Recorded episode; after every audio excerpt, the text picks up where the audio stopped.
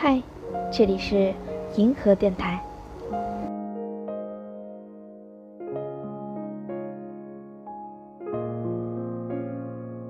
嗨，大家好，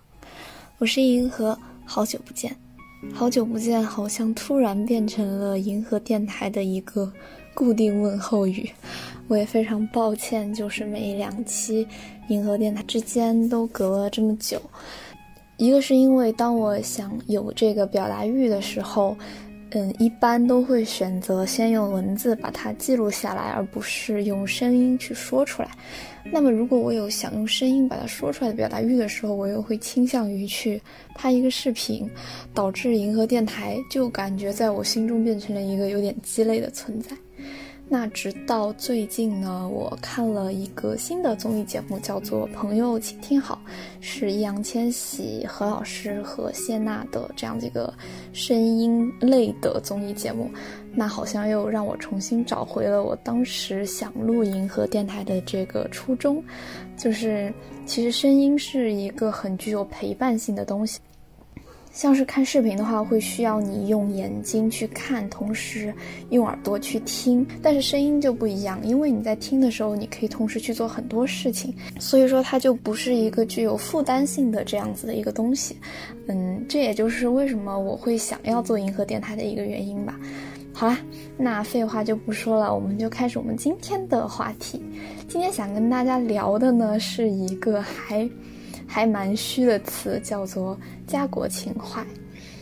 嗯，这个为什么我会突然想聊这个词呢？是因为我最近又重新看到了四句我非常喜欢的话，大家应该有些朋友能够猜到吧？当家国情怀和四句话连起来的时候，没错，就是横渠四句。说来也比较惭愧，就是我第一次看到横渠四句呢，是在屁大的小说《杀破狼》里面，那一段话是这样子的：他说，每个文人年幼时第一次读到横渠先生为天地立心、为生民立命、为往圣继绝学、为万世开太平的四句时，都曾动过心头血，想自己有一天成就一世无双国士。能力扛江山万万年，然而这一点心头血，总会叫功名利禄磨去一点，光阴蹉跎磨去一点，世道叵测磨去一点，磨来磨去，一辈子就落入了窠臼之中。我还记得我当时看小说的时候，看到这句话，捧着书就是来来回回读了好几遍。当时眼前真的就是好像看到了无数的文人墨客去执笔江山，看到了无数的将领和战士他们在沙场上抛头颅洒热血，就觉得难怪这四句话这么久以来一直被奉为中国知识分子的最高理想。就那一刻吧，然后就让我回想起了屁大在书的前面一段所写的。那一段话就是了然大师他当时说的：“心有一隅，房子大的烦恼就只能挤在一隅之中；心有四方天地，山大的烦恼也不过是沧海一粟。”因为当我看到这四句话的时候，这四句话描绘出来的图景实在是太美了，美到你不自觉地把眼光放得很远很远，就忘记了自己身边的那些琐碎的烦恼，愿意。把自己放到天地里面，放到生命里面，而不是只是局限在自己小小的生活里。那为什么我最近又想起了这句话呢？一个是因为最近我在上课的时候，有一个老师他在上网课的时候谈起了这句话。第二个原因也是因为最近的疫情。那先说一下上网课的时候吧。上网课的时候，当时那个老师。已经上完了那一节课，然后他就在课的末尾的时候说：“哎，不如我来给大家分享一下，嗯，一段我非常喜欢的话吧，嗯，就是横渠四句。”我当时就是一下子从椅子上蹦起来，然后就想着先就是先与老师说出那四句话，然后我我当时就是才背了前两句，我就感觉眼眶都湿了，就是。不知道为什么，感觉像是一种生理性的那种眼泪的那种感觉。于是呢我当时就 没有没有背完，然后只读了两句，听着老师把剩下的两句念完。念完之后，老师说：“他说，嗯，希望大家作为大学生，也不仅仅想着以后的工，想着找工作，想着赚钱，希望大家也能有这样的家国情怀。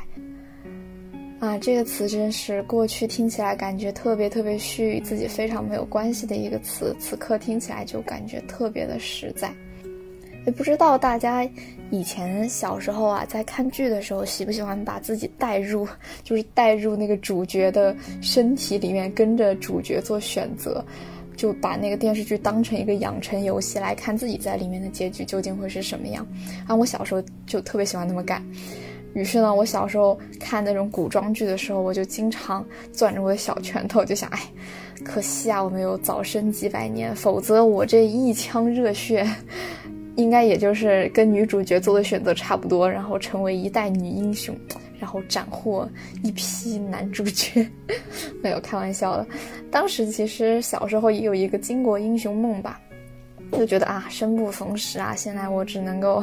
在这个嗯和平年代里面做着一些很小的事情，然后想着一些世俗的成功。于是呢，这个巾帼英雄梦后来呢，也好像就没有怎么再在我的梦想里面出现了。我的梦想也渐渐变成了一些个人生活的追求。后来呢，又一次让我想起来我这个巾帼英雄梦呢，是我有一次在期末考试的时候看了很多的，听了很多的演讲，然后。那个时候听了一个白岩松老师的演讲，他的演讲好像是叫《焦虑与平静》吧。那个演讲，白岩松老师在那个演讲里面就说说那一代的人，指的就是大概是我们父母，然后外公外婆那一代。他说那一代的人呢，还没有时间和余力去思考自己的命运，因为这个国家和这个时代和这个民族到了非常危险的境地，那是一个更大的焦虑，那是更大的忧心忡忡。回头看，周恩来总理走了之后。